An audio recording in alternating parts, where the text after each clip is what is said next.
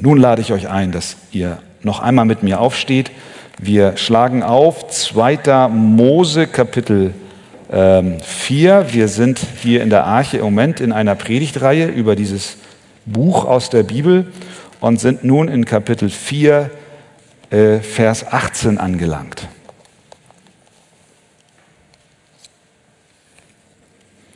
2. Mose 4, Vers 18.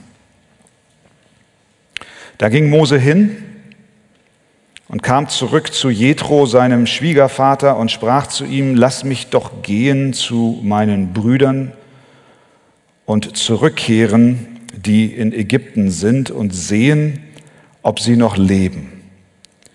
Und Jethro sprach zu Mose: Geh hin in Frieden.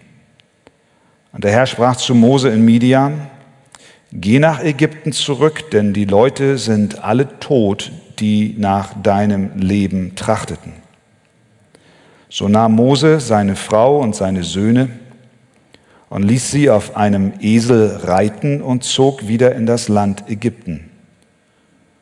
Mose nahm auch den Stab Gottes in seine Hand und der Herr sprach zu Mose, wenn du wieder nach Ägypten kommst, so achte darauf, dass du vor dem Pharao all die Wunder tust, die ich in deiner Hand gegeben habe. Ich aber will sein Herz verstocken, dass er das Volk nicht ziehen lassen wird. Und du sollst zum Pharao sagen, so spricht der Herr, Israel ist mein erstgeborener Sohn, darum sage ich dir, lass meinen Sohn ziehen, damit er mir dient. Wenn du dich aber weigern wirst, ihn ziehen zu lassen, siehe, so werde ich deinen eigenen erstgeborenen Sohn umbringen. Es geschah aber, als er unterwegs in der Herberge war, da trat ihm der Herr entgegen und wollte ihn töten. Da nahm Zippora einen scharfen Stein und beschnitt ihrem Sohn die Vorhaut und warf sie ihm vor die Füße und sprach, Für wahr, du bist mir ein Blutbräutigam. Da ließ er von ihm ab. Sie sagte aber Blutbräutigam wegen der Beschneidung. Und der Herr sprach zu Aaron, geh hin Mose entgegen in die Wüste. Da ging er hin und traf ihn am Berg Gottes und küsste ihn. Und Mose verkündigte Aaron alle Worte des Herrn, der ihn gesandt hatte, auch alle Zeichen, die er ihm befohlen hatte. Da gingen Mose und Aaron hin und versammelten alle Ältesten der Kinder Israels und Aaron redete alle Worte, die der Herr zu Mose gesprochen hatte, und er tat die Zeichen vor den Augen des Volkes. Da glaubte das Volk. Und als sie hörten, dass der Herr sich der Kinder Israels angenommen und ihr Elend angesehen habe, dann neigten sie sich und beteten an.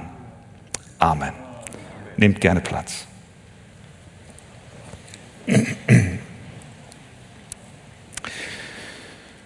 Mose hatte gerade eine Verhandlung mit Gott. Das war Bestandteil der Predigt am letzten Sonntag, denn Gott sprach zu ihm aus dem bekannten brennenden Busch. Eine Stimme erschall und Gott sagte zu Mose, dass er zurück nach Ägypten gehen soll, um das Volk Israel aus der Sklaverei zu führen. Und Mose fand die Idee nicht gut. Er hatte allerhand Einwände und diskutierte mit Gott. Sein letztes Argument, fünf in der Summe, sein letztes war dann nicht mehr mal ein Argument, sondern eigentlich eine Ablehnung. Herr, sagte er, sende doch, wen du senden willst. Mit anderen Worten, such dir jemanden, aber nicht mich, ich, ich mache das nicht. Da wurde, heißt es dann, der Herr zornig. Mit anderen Worten sagte Gott dann, weißt du Mose, ich mache hier keine Witze, ich stelle dir Aaron zur Verstärkung an die Seite, aber du musst gehen. Und nun lesen wir hier in Vers 18, da ging Mose hin. Zunächst zum Schwiegervater, danach nach Ägypten. Da ging Mose hin. Mit anderen Worten, ähm, er rang mit Gott, am Ende verlor er und er unterstellte sich dann dem Auftrag Gottes. Vielleicht kennst du das auch. Ja, einer hier vorne. Du, du ringst mit dem Herrn.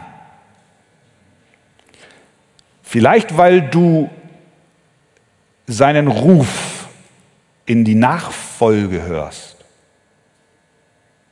Kommst vielleicht schon eine Zeit lang hier in die Gemeinde, hast dein Herz aber noch nie Jesus gegeben. Und du spürst, du bist in einem Kampf mit Gott.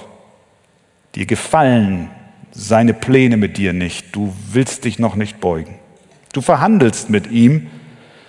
Vielleicht auch, weil du in einen Dienst von ihm gerufen wirst und du sagst, nein, das gefällt mir nicht. Oder aber du hältst an einer Sünde fest, von der der Herr zu dir sagt, lass sie los und du windest dich. Der Kampf geht über mehrere Runden, aber irgendwann begreifst du, ich komme gegen Gott nicht an. Er ist zu stark für mich. Ich gehe, Herr.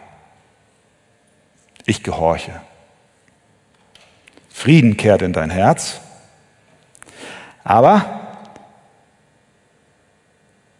die Sache geht jetzt erst los. Denn nach Ägypten zu gehen, bedeutet auch Widerstand und Dinge zu lernen. Ich erinnere mich daran, ich wurde vor zwei Jahren, war das oder vor drei Jahren, eingeladen oder gebeten, an dem sogenannten Lauf zwischen den Meeren teilzunehmen. Das ist ein Staffellauf von Husum nach Damp. Von der Westküste an die Ostküste Schleswig-Holsteins. Aber zu eurer Beruhigung, ich sollte eben nicht alleine laufen, die ganze Strecke, sondern in Staffeln. Einige hier aus der Gemeinde haben mitgemacht, einige Männer. Und die Einladung oder diesen, diesen Ruf zum Laufen anzunehmen, ist eine Sache. Zu sagen, ja, ich melde mich an zum Dienst. Eine ganz andere Sache ist, den Lauf zu laufen. Da könnt ihr mich fragen. Zehn Kilometer.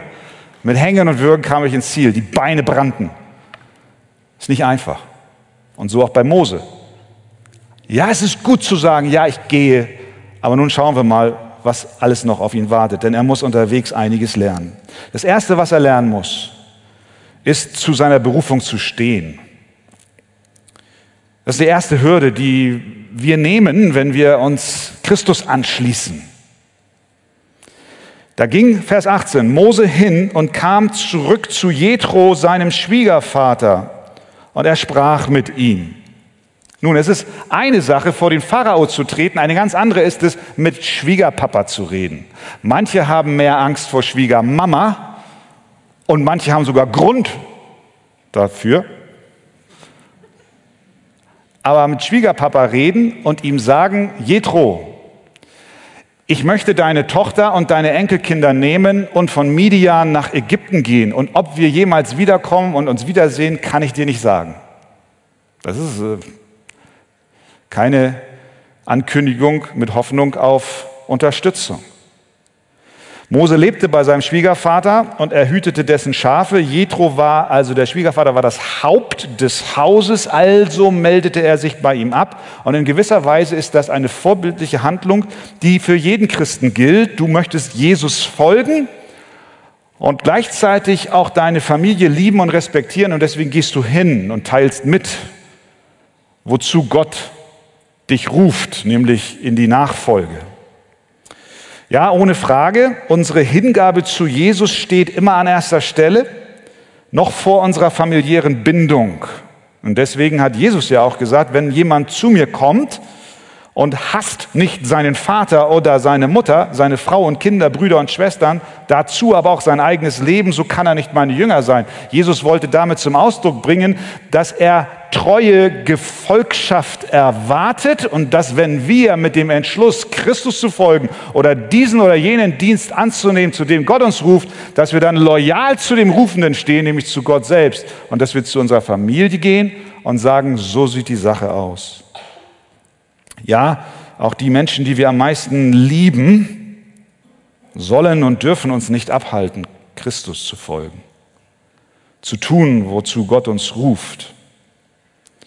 Wir wollen unsere Familien und auch Freunde mit Respekt behandeln, besonders solche, die nicht an Jesus Christus glauben. Sie werden allerhand Fragen haben, wenn du ihnen erzählst, du gehörst jetzt zu Jesus. Sie werden auch nicht jede Entscheidung verstehen, die du getroffen hast oder treffen willst, weil sie Jesus nicht im Herzen haben, doch sollte dies Gottes Ruf und unsere Entschlossenheit, ihm zu folgen, nicht in Frage stellen. Also geht Mose zu Jethro, so geh auch du und stelle dich zu deiner Berufung. Aber wir sehen auch, und wenn wir das genau auf uns wirken lassen, da sind aber auch Herausforderungen mit verbunden. Denn wenn wir genau sehen, Mose geht zu Jethro und er sagt, weißt du, ich, ich möchte gerne mit deiner Tochter gehen, lass mich ziehen. Aber er erklärt offensichtlich nicht alles, was er erlebt hat. Er sagt nicht, da war ein brennender Busch und da war die Stimme des Allmächtigen. Er hat auch nicht erzählt, dass da ein Stab ist in meiner Hand und wenn ich den auf den Boden werfe, dann wird er zur Schlange. Er sagt auch nicht, schau mal, ich habe eine Hand und wenn ich die in mein Gewand stecke und wieder rausziehe, dann ist sie aussätzlich. Und wenn ich sie wieder reinstecke, dann ist sie wieder rein. Hat er nicht gemacht. Vielleicht war ihm das alles ein bisschen unangenehm. Vielleicht hatte er Sorge, dass Jethro ihn für verrückt erklärt. Kennst du vielleicht auch. Du deutest an, Jesus zu folgen, aber bloß nicht in die Details gehen. Dann wirst du abgestempelt als nicht ganz bei Trost. Vielleicht war Mose ein wenig unsicher und behielt sein Erlebnis, das er mit Gott machte, lieber für sich, bevor ihm der Schwiegervater es wieder ausredet und sagt, du spinnst ja. Wie dem auch sei, am Ende zählt, er geht. Er ist gehorsam und er bekommt den Segen seines Schwiegervaters. Vers 20. So nahm Mose seine Frau und seine Söhne und ließ sie auf einen Esel reiten und zog wieder in das Land Ägypten. Mose nahm auch den Stab Gottes in seine Hand. Der erste Schritt, die erste Lektion auf der Reise nach Ägypten also war, zu seiner Berufung stehen. Aber es war noch ein weiter Weg. Also musste Mose zweitens auch lernen, dass die Aufgabe, zu der Gott ihn ruft, eine scheinbar unlösbare ist.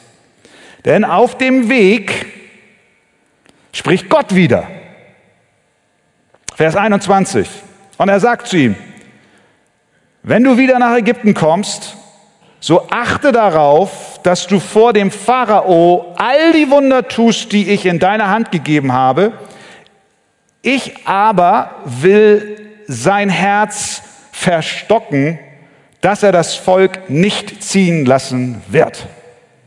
Danke für diese Ermutigung auf dem Weg. Geh, handle und wenn du handelst, wie ich es dir sage, prophezeie ich dir jetzt schon, es wird nicht funktionieren. Ich finde, das ist die beste Motivation für Mission, oder? Ist das nicht stark? Ich finde, so sollten wir Leute motivieren. Kommt und arbeitet für Gott. Es klappt nicht. Ja, so ist das hier. Ich sende dich zum Pharao, aber er wird dir nicht glauben. Immer wieder betraut Gott seine Diener mit Aufgaben, die unmöglich erscheinen. Ja, er prophezeit ihnen magere Ergebnisse. Als Jesaja berufen wurde, Jesaja 6, hatte er die Vision vom heiligen Gott im Tempel. Mit den Seraphinen und all dem Heiligen, was er dort sah. Und er, er, er sagte, wehe mir, ich bin ein Mensch unreiner Lippen. Und dann sagt dieser heilige Gott, wen soll ich senden für die Arbeit, für die Mission als Bote? Und am Ende sagt Jesaja, hier bin ich, sende mich. Das ist so eine wunderbare Geschichte, eine wunderbare Berufungsgeschichte. Und wir könnten damit Motivationspredigten halten und die Leute würden sagen, ja, ich bin bereit, Herr, hier bin ich, sende mich. Was wir vergessen ist, dass der Text weitergeht. Und dass Gott zu demselben Jesaja sagt, weißt du, ich gebe dir eine Botschaft. Und wenn du diese Botschaft dem Volk verkündigst, dann wird ihr Herz unempfänglich sein, ihre Ohren werden schwer und ihre Augen werden verklebt sein. Mit anderen Worten, bringe ihnen meine Botschaft und wisse, dass dadurch ihr Herz noch härter, ihre Ohren noch tauber und ihre Augen noch blinder werden. Wer hat Lust auf so einen Missionseinsatz? Wir wollen Ergebnisse sehen, wir wollen Bekehrungen, wir wollen Erweckungen. Wir messen unseren Erfolg an sichtbaren Auswirkungen, wobei es Gott in erster Linie, in erster Linie darum geht, dass wir treu sein Wort verkündigen, sei es zu Zeit oder zur Unzeit. Mögen die Menschen hören oder mögen sie nicht hören. Es scheinen unlösbare Aufgaben zu sein, die hier auf Mose warten. Wer will gehen?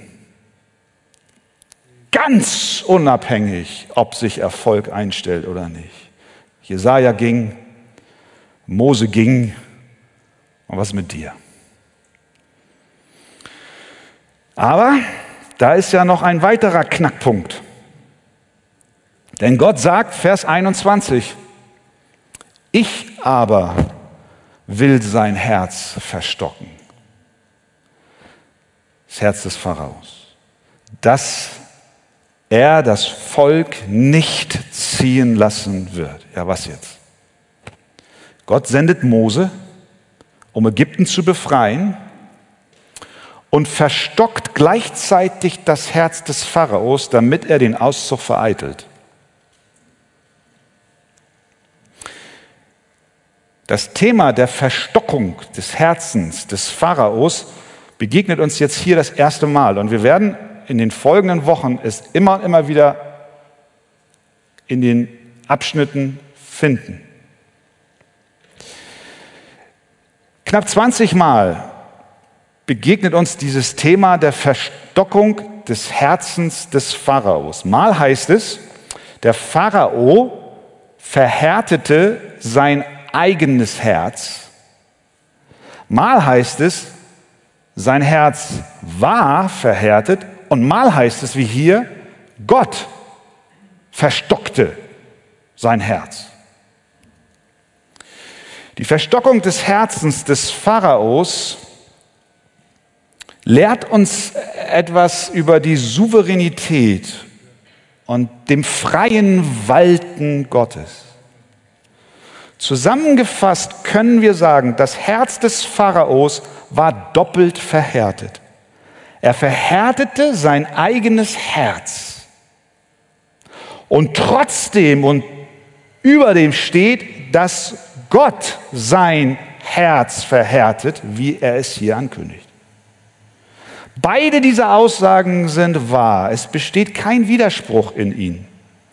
Der Wille des Pharaos aus seinem selbstverstockten und auch von Gott verstockten Herzen zu sagen, ich lasse Israel nicht ziehen, war zugleich der Wille Gottes. Der Pharao wollte das Volk nicht ziehen lassen und für diesen Schritt aber war er voll und ganz verantwortlich. Für seine Sünde musste er gerade stehen. Doch die Rettungsaktion des Volkes Gottes, das Gott hier an dieser Stelle als sein Sohn bezeichnet. Diese Rettungsaktion hing doch aber letzten Endes nicht vom Pharao ab, ob er will oder nicht, sondern von der Souveränität Gottes, der über allem regiert. Und da kann ich nur sagen, haben wir nicht einen wunderbaren Gott, der die, der die, der die Herzen der Könige lenkt wie Wasserbäche, der nichts aus der Hand gibt, der souverän regiert, der sogar dem Pharao sein Herz verstockt, damit sein letztendlicher Heils- und Rettungsplan über weitere Schritte in Erfüllung kommt. Und dieser lebendige Gott, dieser souveräne Gott, der dein Herz und mein Herz und das Herz des Pharaos lenkt, ohne dass er uns aus der Verantwortung entlässt für die Entscheidungen, die wir persönlich treffen und für die wir auch gerade stehen. Dieser lebendige Gott herrscht auch in deinem Leben und er herrscht in dieser Welt. Und deswegen haben wir Trost und Zuversicht, weil Corona von Gott kontrolliert wird. Weil die Probleme dieser Welt unter Gottes Herrschaft sind. Weil Wirtschaftskrisen ihm nicht aus der Hand gleiten. Weil Flüchtlingskrisen allesamt in seinen Händen sind. Unser Gott ist souverän. Halleluja. Preis dem Herrn. Ja, er lenkt des Königs Herz. Und das hat Mose gelernt. Geh, aber wisse, er hört nicht, weil ich, Gott, sein Herz verstockt habe. Dritte Lektion, die Mose lernen musste, war, dass Gottes Ruf keine Kompromisse erlaubt. Das finden wir in den Versen 24 bis 26. Es geschah aber, heißt es da, als er unterwegs in der Herberge war, also auf dem Weg nach Ägypten, Pause, Frau und Kinder, da trat ihm der Herr entgegen und wollte ihn töten. Jetzt wird es völlig verrückt. Erstmal kündigt er an, das Herz des Pharaos zu verstocken. Und jetzt will ihn der Herr töten. Da nahm Zippora, seine Frau, einen scharfen Stein und beschnitt ihrem Sohn die Vorhaut und warf sie ihm vor die Füße und sprach, für wahr, du bist mir ein Blutbräutigam. Da ließ er von ihm ab. Sie sagte aber Blutbräutigam wegen der Beschneidung. Nun, können sagen, merkwürdige Verse hier. Es gibt verschiedene Auslegungen in verschiedenste Richtungen. Und ich glaube, es ist gut, wenn wir uns jetzt an dieser Stelle nicht im Detail verlieren hier, was hier was bedeutet, sondern wenn wir das eine festhalten, dass wir sagen können, dass Mose offensichtlich den Bund, den Gott mit Israel geschlossen hat, mit Abraham geschlossen hat, nicht eingehalten hat. Mit anderen Worten, er war nicht gehorsam. Es war der Bund, den Gott mit Abraham schloss, der für Israel und auch für Mose bindend war. Und den finden wir in 1. Äh, Mose 17, Vers 10 bis 14. Da heißt es unter anderem, alles, was männlich ist unter euch, soll beschnitten werden. Und wer dem nicht Folge leistet, soll aus dem Volk ausgerottet werden. Das war Teil des Bündnisses, das Gott, den Gott mit äh, Israel, mit Abraham schloss. Mose hier zog jetzt den Zorn Gottes auf sich so dass er, der Herr, ihn auf dem Weg nach Ägypten zu dieser großen Befreiungsaktion umbringen wollte. Warum? Weil Mose nicht gehorsam war. Mose beschnitt nicht seinen Sohn. Er entzog sich dieser Bundesverpflichtung. Es war für Gott okay, sehen wir, es war für Gott okay, dass Mose nicht so gut reden konnte. Wir haben es am letzten Sonntag gehört. Es war auch in Ordnung, dass Mose Zweifel hatte und sagte, wer bin ich, dass du mich sendest zu so einer Aufgabe? Auch damit kam Gott klar. Es ist in Ordnung, wenn Mose seine Fragen stellte und mit Gott rang und auch noch ein Zeichen wollte. Es war in Ordnung, wenn er mit Menschenfurcht zu kämpfen hatte und eine schwere Zunge hatte. Auf all diese Defizite hatte der Herr eine Antwort. Doch hier, wo es um die Treue und den Gehorsam, dem Wort Gottes und um die Integrität geht, gibt es keinen Verhandlungsspielraum. Keine Diskussion. Er will ihn töten. Wir sollten über unsere Schwächen, die wir alle haben, wenn wir darüber nachdenken, von Gott gerufen zu werden und wir die Aufgabe sehen, an die er uns stellt und wir sagen, das schaffe ich nicht.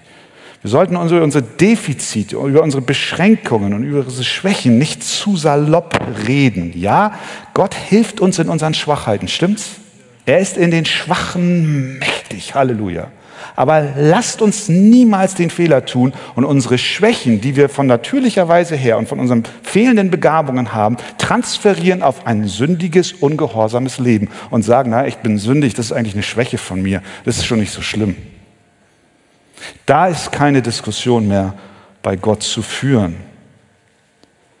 Es ist nicht die Schwäche unserer Sünde, nein, von unseren Sünden will er uns befreien. Von unserer Schuld will er uns losmachen. Er ruft uns in die Nachfolge. Aber dieser Ruf entbindet uns nicht, gehorsam zu leben. Das ist die Lektion, die Mose hier lernte. Wie sieht es bei dir aus? Deckelst du deinen Ungehorsam mit verniedlichenden Worten und meinst, ich bin ja eigentlich nur schwach und Gott ist in den Schwachen mächtig. Heute Morgen ruft Gott uns ernsthaft zu, kehre um von deinem bösen Weg. Und dann lernte Mose noch etwas weiteres, nämlich, dass Sorgen machen sich äh, nicht lohnt. Äh, wir sehen das in Kapitel, 2, Kapitel 3, wenn ihr da nochmal, wer eine Bibel dabei hat, kann nochmal gerne hin, aufschlagen. Kapitel 2, ähm, Vers 16 und 17, Kapitel 3, Vers 16 und 17. Als Gott aus dem brennenden Busch zu Mose sprach, dann sagt er zu dem Mose, geh und versammel die Ältesten von Israel und sprich zu ihnen, der Herr, der Gott eurer Väter, ist mir erschienen, hat gesagt, äh, ich habe euch gesehen in Ägypten und ich will euch aus dem Elend Ägyptens herausführen. Also gehe nach Ägypten und versammle die Ältesten Israels und sage ihnen, was ich dir gesagt habe. Und dann sagt er in Vers 18, und da müssen wir darauf achten, die Luther und die Elberfelder ist hier präzise in der Übersetzung, und sie werden auf dich hören, heißt es da. Geh und sie werden auf dich hören. Mose, wir haben es am letzten Sonntag gesehen, zweifelte daran und er sagt in Vers 1 des vierten Kapitels, aber siehe, sie werden mir nicht glauben und nicht auf mich hören, sondern sagen, der Herr ist dir nicht erschienen. Wir sehen also, Mose machte sich Sorgen. Sehen wir das? Er sorgte sich, obwohl Gott ihm gesagt hat, sie werden auf dich hören, hatte Mose doch Sorgen und traute dem Frieden nicht. Er ging in Gedanken alle möglichen Szenarien durch. Was ist, wenn? Wenn sie nicht hören, was ist dann dann? Und wie stehe ich denn dann da? Und was soll ich denn dann machen? Und er hatte alle möglichen Gedanken und malte sich den Worst Case aus, obwohl er die Zusage des Herrn hatte. Und was geschah, als er ankam? Wieder unser Text heute, Kapitel 4, 28, 31. Und Mose verkündigte, Aaron kam ihm entgegen, die kam also aus, aus Midian. Aaron kam ihm entgegen am Berg des Herrn. Und Mose verkündigte Aaron alle Worte des Herrn, der ihn gesandt hatte, auch alle Zeichen, die er ihm befohlen hatte. Da gingen Mose und Aaron hin und taten, wie Gott gesagt hat, versammelten die Ältesten der Kinder Israels. Und Aaron redete alle Worte, die der Herr zu Mose gesprochen hatte. Und er tat die Zeichen vor den Augen des Volkes. Und dann kommt der Satz, Vers 31. Da glaubte das Volk. Es trat ein, was Gott verheißen hat und zugesichert hat. Mose selber, inspiriert durch den Heiligen Geist, hat diesen Text geschrieben. Und wenn wir das so auf uns wirken lassen, dann sehen wir, wie offen und demütig er hier vorgeht. Es ist die Erzählung ein Stück weit auch seines eigenen Lebens und seines eigenen Charakters. Er zeichnet hier ein Bild von sich nicht in den schönsten Farben. Nein, er bekennt, ich habe mit Gott verhandelt, aber ich habe verloren. Ich habe meinen Sohn nicht beschneiden lassen und das hätte mir beinahe mein Leben gekostet. Und ich machte mir Sorgen. Und ich vertraute der Zusage Gottes nicht, doch es kam anders. Das Volk glaubte. Kennst du das? Du machst dir über alles Mögliche Sorgen. Du malst dir die schlimmsten Szenarien aus. Du hast schlaflose Nächte.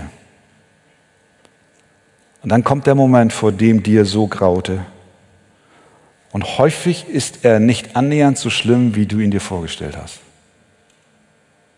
Und selbst wenn er schlimmer ist als alles, was du dir jemals vorgestellt hast, kannst du doch sagen, Gott ist mit mir da durchgegangen.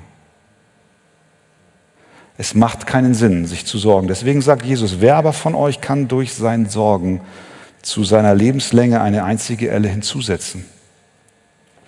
Oder weiter, darum sollt ihr euch nicht sorgen um den morgigen Tag, denn der morgige Tag wird für das Seine sorgen. Jedem Tag genügt seine eigene Plage. Mose lernte, ich habe mir Sorgen gemacht, aber das Volk glaubte. Gib deine Sorgen bei Gott ab. Und zuletzt lernte er noch, was es heißt zu anbeten, während wir noch warten. Der letzte Vers. Da glaubte das Volk, und als sie hörten, dass der Herr sich der Kinder Israels angenommen und ihr Elend angesehen habe, dann neigten sie sich und beteten an. Sie waren noch in Ägypten. Rein äußerlich hat sich noch gar nichts verändert. Immer noch Sklaverei. Immer noch Quälerei. Immer noch Warten auf Befreiung.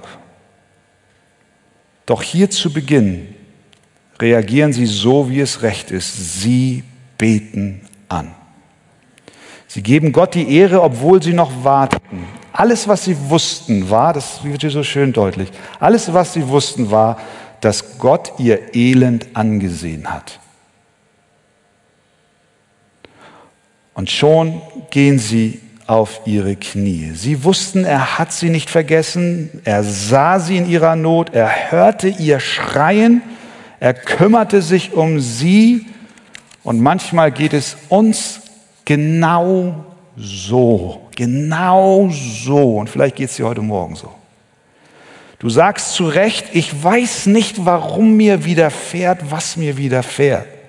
Du sagst, ich habe keine Erklärung für diesen Umstand in meinem Leben, für diese Krankheit, die mich überkommen hat, für diesen Herzschmerz und für diese zerbrochene Beziehung. Aber eins weiß ich als Kind Gottes, Gott liebt mich, er sieht mich, er hat mich nicht vergessen und er hat einen guten Plan und deswegen entscheide ich mich, auch wenn sich äußerlich noch gar nichts geändert hat, ihn anzubeten meine Knie vor ihm zu beugen und ihn zu loben für das, was er mir verheißen hat zu tun und ihm zu danken, dass er mich nicht vergessen hat. Und deswegen meine Frage hier zum Schluss, willst du nicht Gott auch jetzt schon anbeten, während du wartest, während du fragst, obwohl du noch auf deine Befreiung hoffst, während die Diagnose des Arztes noch nicht da ist. Während du für einen Ehepartner betest und bangst, ob nicht doch einer kommen möge, während du auf deine Genesung wartest, willst du nicht Gott schon jetzt anbeten und dem Beispiel Israels folgen. Also Mose musste lernen, einmal zu seiner Berufung zu stehen, die Aufgabe anzugehen, obwohl sie unlösbar schien, und zu erkennen, Gott ist souverän. Selbst Pharao ist in seiner Hand. Er musste lernen, dass es keine Kompromisse gibt im Dienst für Gott und dass es nichts bringt, sich Sorgen zu machen und dass wir anbeten, während wir noch warten. Das zusammengefasst ist mein Wunsch für mich und vielleicht ist es auch dein Wunsch. Herr, hilf mir persönlich, dass ich all das so lebe und umsetze, auf dass wir mit Gott leben, wachsen, zunehmen und voller Zuversicht in die Zukunft schauen. Gott helfe dir und er möge auch mir helfen. Amen.